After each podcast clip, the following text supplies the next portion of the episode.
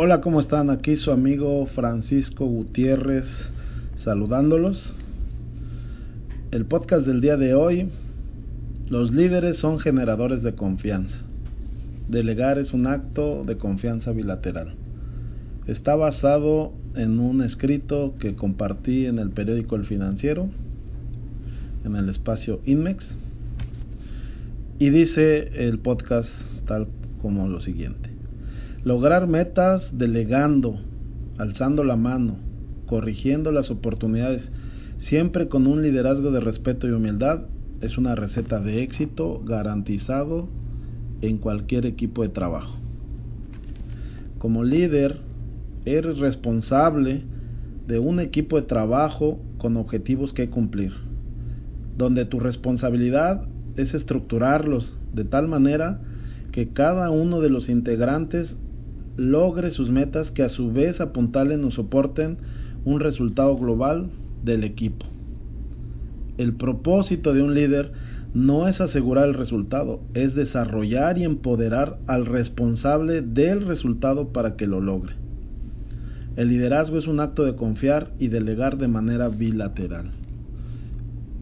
Es decir, un líder tiene la pasión para transmitir una visión, convencerte de que es posible llegar al resultado, por más retador que parezca, pero lo que es más importante, te genera la confianza de que tú lo puedes lograr. Y su mayor comportamiento de confianza es delegarte la responsabilidad del logro del resultado. Este es un acto de dos vías de confianza, ya que el líder confía en su colaborador, en que el colaborador puede lograr la meta desde sus recursos, y a su vez el colaborador confía en la visión y liderazgo de su líder.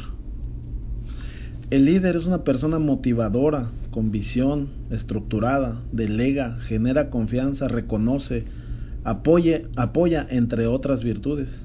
Pero su principal característica es que son personas que trabajan en equipo, logran sus metas y empoderan a cada uno de los integrantes de su equipo delegándoles la responsabilidad del resultado. Como lo he dicho, delegar es un acto de confianza, pero a diferencia de lo que se puede pensar, la confianza no es por el colaborador ni por su capacidad. La confianza que se tiene que tener es así hacia uno mismo como líder. Cuando eres líder de un equipo, la primera confianza que tiene que surgir es hacia ti, hacia ti mismo y hacia tus capacidades, ya que si tú no confías en lograr resultados a través de la gente, no delegas, y quieres controlar todo porque crees que eres el responsable del resultado y que solamente tú sabes cómo hacerlo. El líder sabe perfectamente que él no es el responsable del resultado, él es el responsable del responsable del resultado y la única manera de hacer esto posible es delegando. Los equipos se vuelven de alto desempeño y autodirigidos cuando tienen un líder que los alinea a una visión, un propósito, un verdadero norte, y les hace saber a cada uno de ellos el impacto de su trabajo y cómo éste interactúa con las otras áreas para un logro global.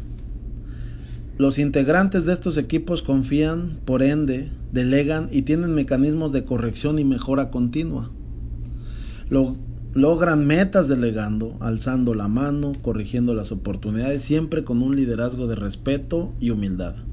Es una receta de éxito garantizada para cualquier equipo de trabajo. Estas son cualidades de los verdaderos líderes que trascienden en la historia de cada organización. Los líderes son generadores de confianza, comenzando por él. Te invito a que hagas una autorreflexión ¿Cómo está tu confianza en ti mismo?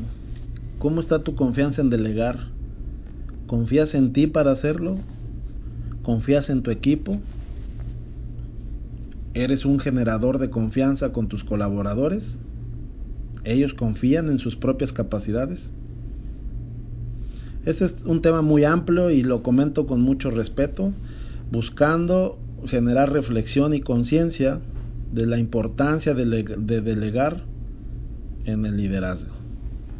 Agradezco como siempre que me escuches y quiero mandarle unos saludos principalmente a aquellas personas que ya me siguen en mis diferentes redes sociales eh, a través de la plataforma iBox, eh, en este podcast, eh, Spotify o iTunes. A mi buen amigo y siempre retador Alejandro Cantú, un excelente controller. por ahí también quiero mandarle muchos saludos. tengo un, un grupo de WhatsApp que se llama Cambio, comunidad Cambio Cultural.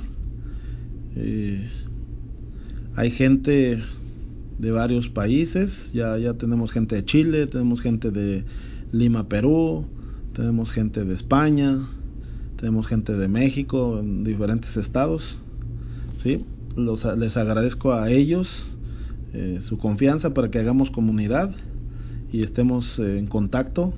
Carlos Ávila, César Alonso, eh, César Iván, David Chávez de Lima, Perú, David Ormazabel, Edgar Chávez, Germán Cerna, Gregory Martínez, Juan Carlos Olvera, Juan Carlos Mendoza, Karim Reano, Renzo Saavedra, Roberto Montalvo, Tomás William, eh, César Carrión, Manolo Aguilar, a todos ellos y a muchos más que me escuchan frecuentemente, les mando muchos saludos. Hasta la próxima.